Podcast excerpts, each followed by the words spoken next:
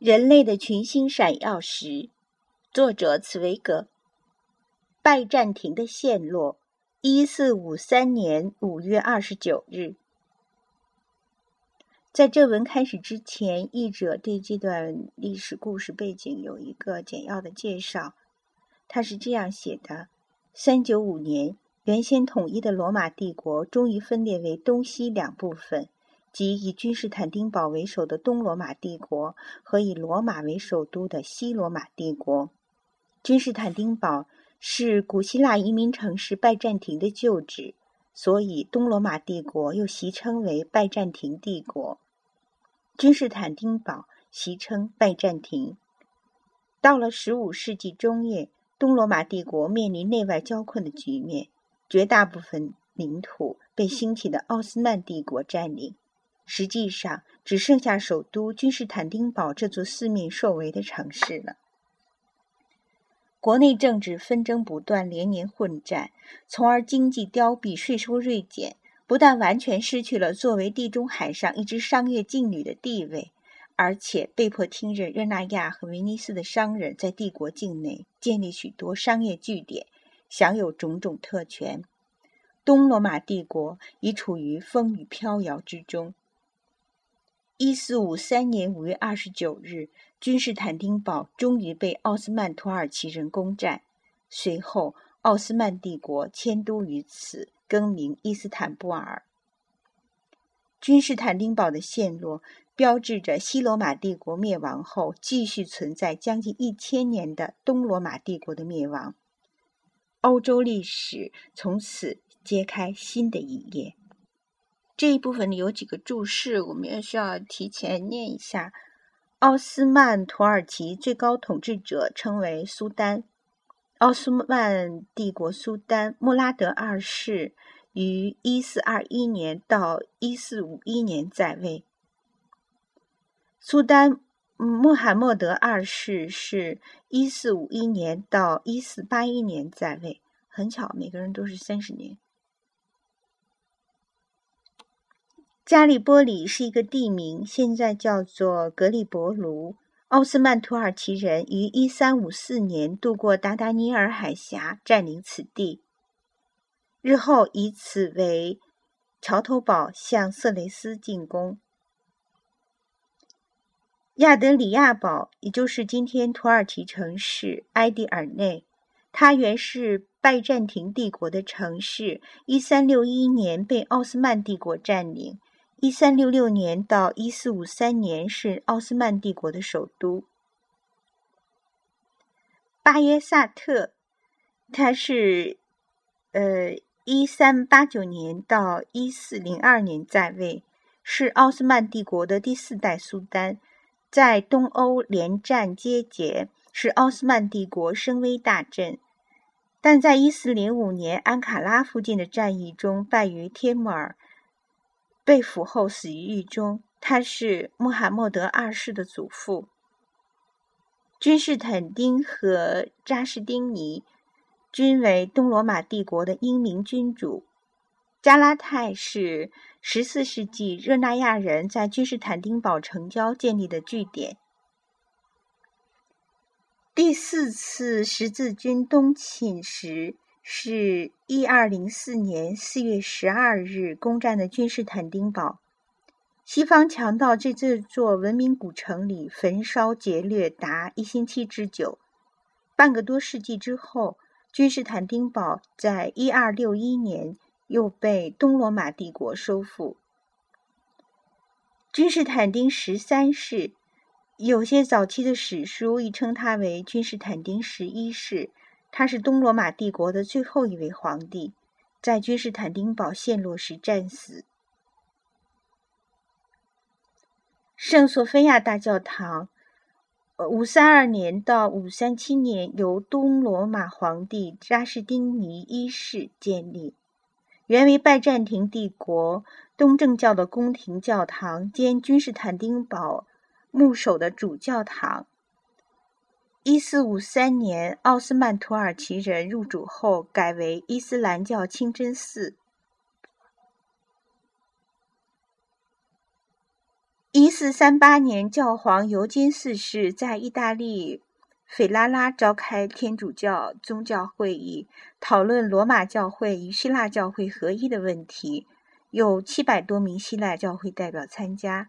一年后，会议移至佛罗伦萨举行。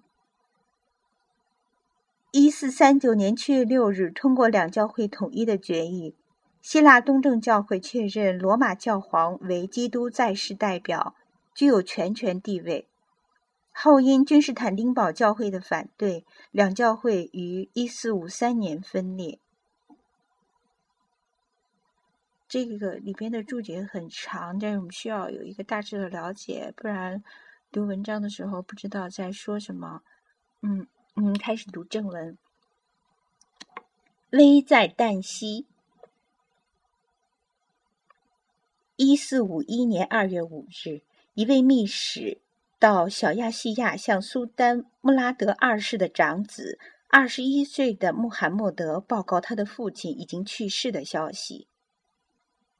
这位既精明又果断的皇太子，没有同自己的大臣和谋士商量一句话，就一跃跨上自己成绩中那匹最好的马，挥策鞭子，驱着这匹纯种良马，一鼓作气跑完一百二十里，到达博鲁布鲁斯海峡，并且立刻渡海，来到欧洲一岸的加利波里。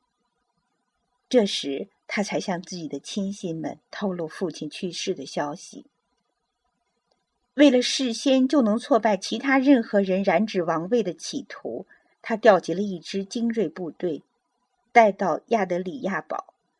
尽管他在那里实际上没有遭到任何反对，就被确认为奥斯曼帝国的最高统治者。他随即采取的第一个政治行动，同样充分显示了穆罕默德那种毫无顾忌的魄力，简直令人可怕。为了预先铲除掉所有的滴血竞争对手，他让人把自己尚未成年的弟弟淹死在浴池里，并且接着又立刻把那个被他逼着去看这件事的凶手害死。由此也可看出他的诡计多端和生性残忍。这样一个年轻、狂热、醉心于功名的穆罕默德，从此取代了较为稳重的穆拉德，而成为。奥斯曼土耳其人的苏丹，这一消息使拜占庭人惊恐万分，因为他们通过成百名的密探获悉，这个野心勃勃的家伙曾发誓要占领这座世界古都。尽管他年纪轻轻，却日日夜夜在策划着如何实现自己的这一毕生计划。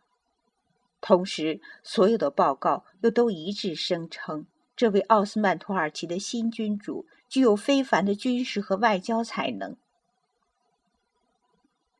穆罕默德是一个身兼两种双重秉性的人，他既虔诚又残忍，既热情又阴险，既是一个学识渊博、爱好艺术、能使用拉丁文阅读凯撒大帝和其他罗马伟人传记的人，同时又是一个杀人不眨眼、歹毒的人。他有一双神情忧郁的漂亮眼睛，尖尖的鹰爪鼻。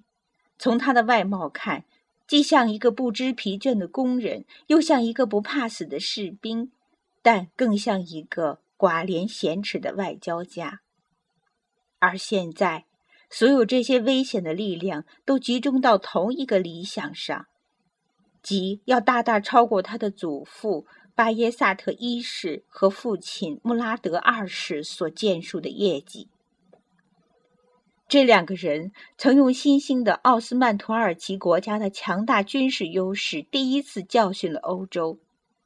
不过，他的第一个目标是要攻占拜占庭这颗留在君士坦丁和扎什丁尼皇冠上的最后的瑰宝。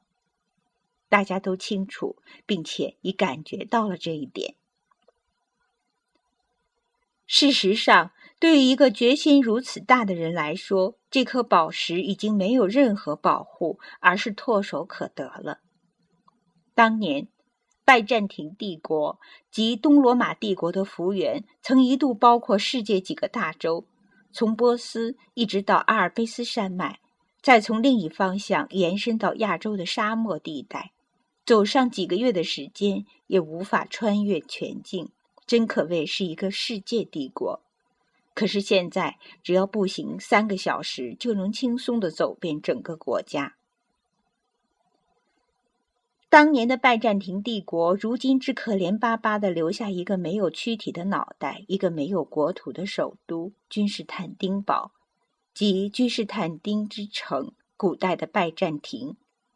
况且，属于今日东罗马皇帝的，也已经不再是昔日的拜占庭城，而仅仅是它的一部分，即只限于市区。因为城郊的加拉泰已落入热那亚人的手中，城墙以外所有的土地也都被奥斯曼土耳其人占领。这最后一位皇帝的帝国。仅有这样一块弹丸之地了。人们称之为拜占庭的，只不过是一座环绕着教堂、宫殿和一排排屋宇的巨大城墙之内的天地。这座城市由于遭到十字军的大肆劫掠和毁坏，已大伤元气。兵灾、瘟疫使城内人口骤减。由于连年不断的抵御游牧民族的侵犯而精疲力竭，加之民族和宗教的纷争不断，内部四分五裂，现在面临这样一个早已用全副武装的军队从四面八方包围着自己的敌人，根本无法依靠自己的力量来进行抵抗。他既缺乏人员，又缺乏勇气。拜占庭的末代皇帝君士坦丁十三世的宝座已摇摇欲坠，他的皇冠正在听凭命运的摆布。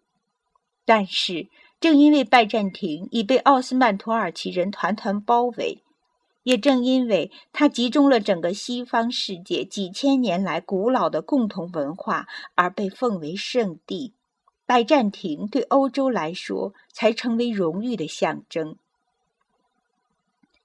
只有当统一的基督教世界共同来保卫它在东方的这个最后的，并且已在土崩瓦解的堡垒——圣索菲亚大教堂，东罗马帝国最后和最富丽堂皇的东正教教堂，才能作为信仰基督的教堂而继续存在。君士坦丁堡十三世立刻认清了这种危险。尽管穆罕默德二世满口和平的言论，但他还是怀着那种人们可以理解的那种惴惴不安的心情，向意大利、向教皇、向威尼斯、向热那亚派去一个又一个的使节，请他们派大战船和士兵来。然而，罗马犹豫不决，威尼斯也是如此。因为东派教会和西派教会之间那种古老的宗教信仰上的裂痕，至今依然存在。希腊正教憎恨罗马公教，希腊正教的牧首拒绝承认罗马教皇是最高牧师。虽然由于面临奥斯曼土耳其人的危险。在费拉拉和佛罗伦萨的两次宗教会议上，早已决定两教会重新统一，并保证支持拜占庭反对奥斯奥斯曼土耳其人的斗争，以此作为统一的条件。但是，当拜占庭面临的危险刚刚不再如此火烧眉毛时，希腊正教的一些教会又都拒绝使条约生效。一直到穆罕默德二世已经成为苏丹的现在，危机的形势才战胜了东正教会的固执。拜占庭一方面向罗马送去自己顺从的消息，同时请求紧急支援。于是，一艘艘大战船开始配备起弹药和士兵。不过，罗马教皇的使节先乘着一艘帆船来到。他要隆重的完成西方两个教会和解的事宜，并且向世界宣布：谁进攻拜占庭，谁就是向整个基督教世界挑战。